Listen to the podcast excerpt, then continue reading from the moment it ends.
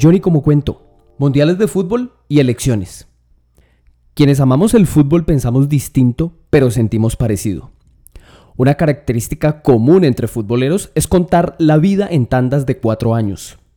Los recuerdos afloran más fácil en nuestra memoria cuando evocamos algo que pasó en el 94, en el 98, en el 2006.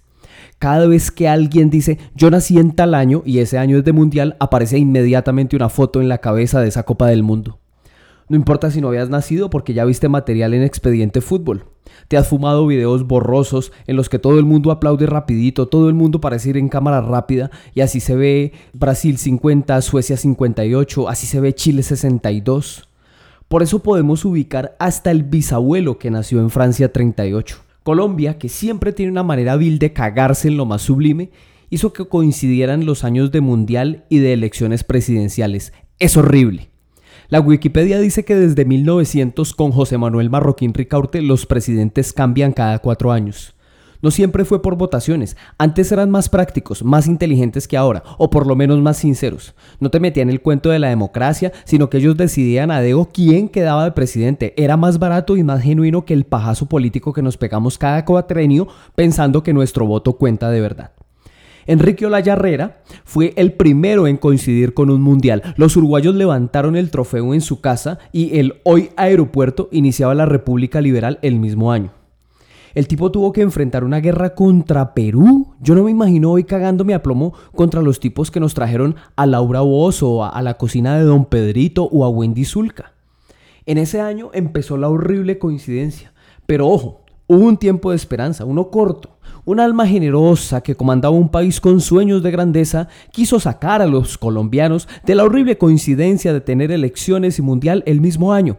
Así que el tipo se afeitó medio bigote y se lanzó a invadir países europeos y a quemar gente como loco. Fracasó y el hombre no pudo cumplir su sueño y fue tanta su vergüenza que terminó cagado de frío y de miedo en una finca de Tunja.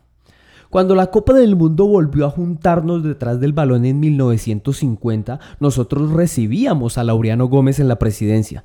Yo no estaba ni en planes cuando Laureano fue presidente, pero nunca me voy a olvidar la cara de terror y rabia de mi abuelita Soledad cuando lo nombraron en un noticiero.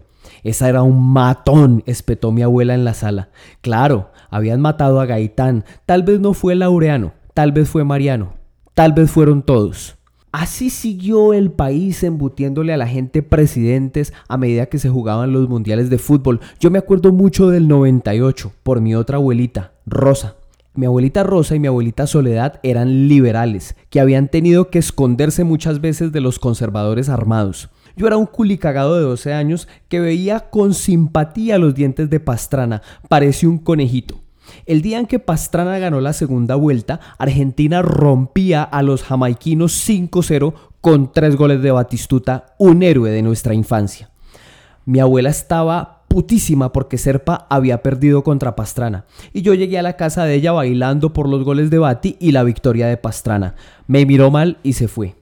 No me dijo nada, pero se puso muy mal. Las elecciones han sido más generosas en cuanto a historia que los mundiales.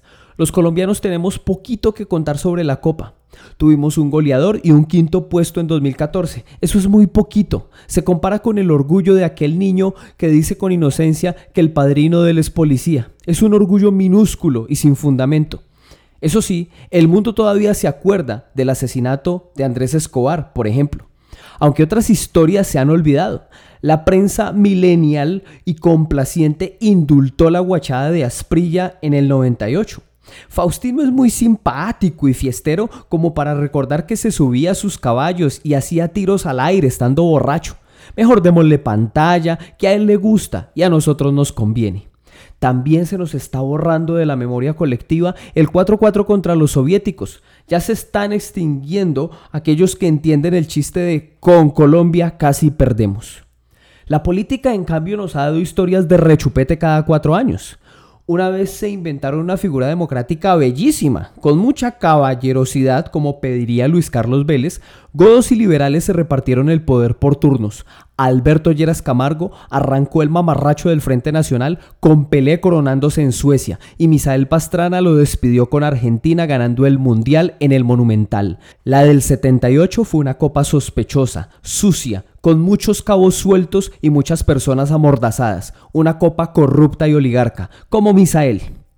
Entre 2002 y 2010 apareció el gordo Ronaldo para quedarse con el mundo entero a la madrugada. Apareció Zidane para pegarle un cabezazo a Materazzi en la final de Alemania. Apareció Iniesta llenándose el empeine de gloria en Sudáfrica. Aquí en el país desapareció el sindicalista, desapareció el campesino.